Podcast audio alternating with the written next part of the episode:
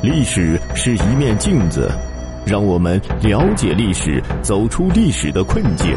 朋友们，欢迎您收听《中华上下五千年》。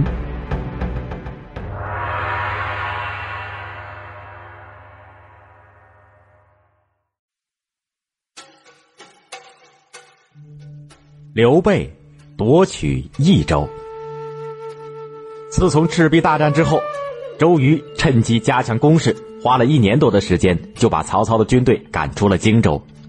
三年之后，关西，也就是现在的函谷关、潼关以西的地区，马超呢，也在关西对曹操发动了进攻，却被曹操在潼关，也就是现在的陕西潼关的东北，打得一败涂地。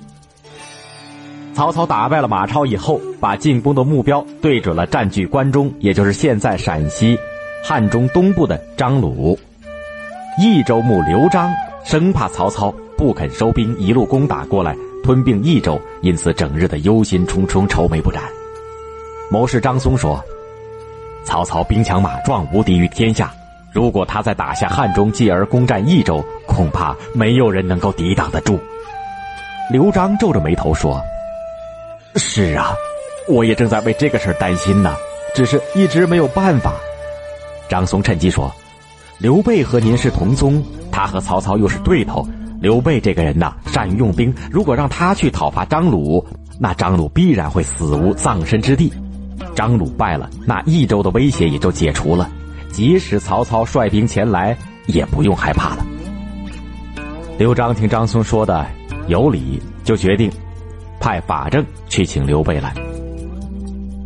再说东吴打下荆州以后，刘备要求接管这块土地。理由是荆州原来就是自己本家刘表的地盘刘表死了，荆州就该归他。孙权当然不肯了。后来周瑜病死了，鲁肃考虑到和刘备联合的重要性，就劝孙权把荆州借给刘备。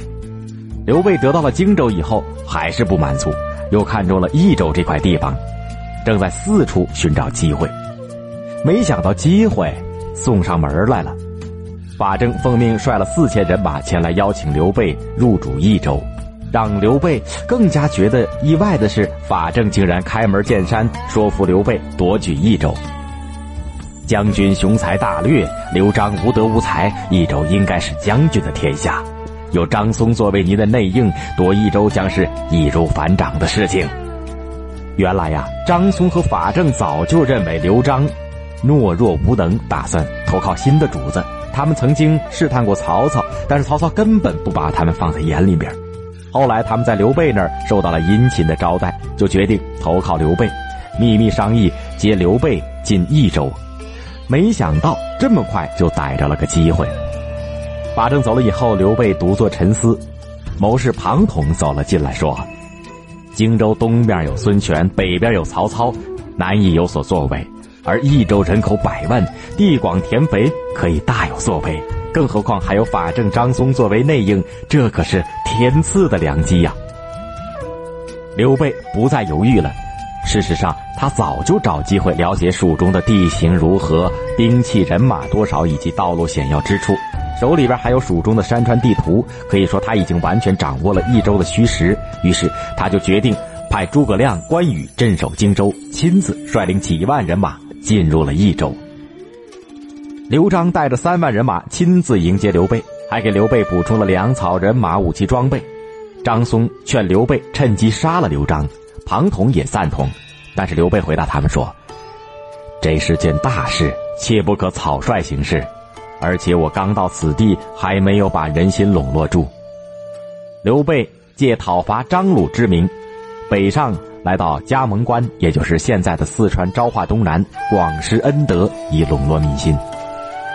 一年后，曹操讨伐孙权，孙权向刘备求援，刘备向刘璋要了一万人马和粮草物资，但是刘璋却只给了他四千老弱士兵，粮草也只给了一半。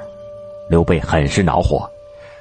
恰巧在这时，张松做内应的事情被刘璋发现了，刘璋杀了张松。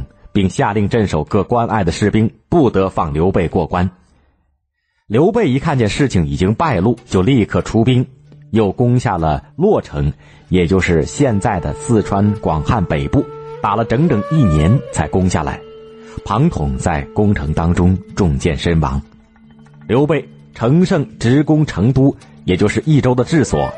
诸葛亮派张飞、赵云前来援助，刘璋招架不住，被迫出城投降。刘备得胜入城，自封为益州牧，从此蜀汉初具雏形。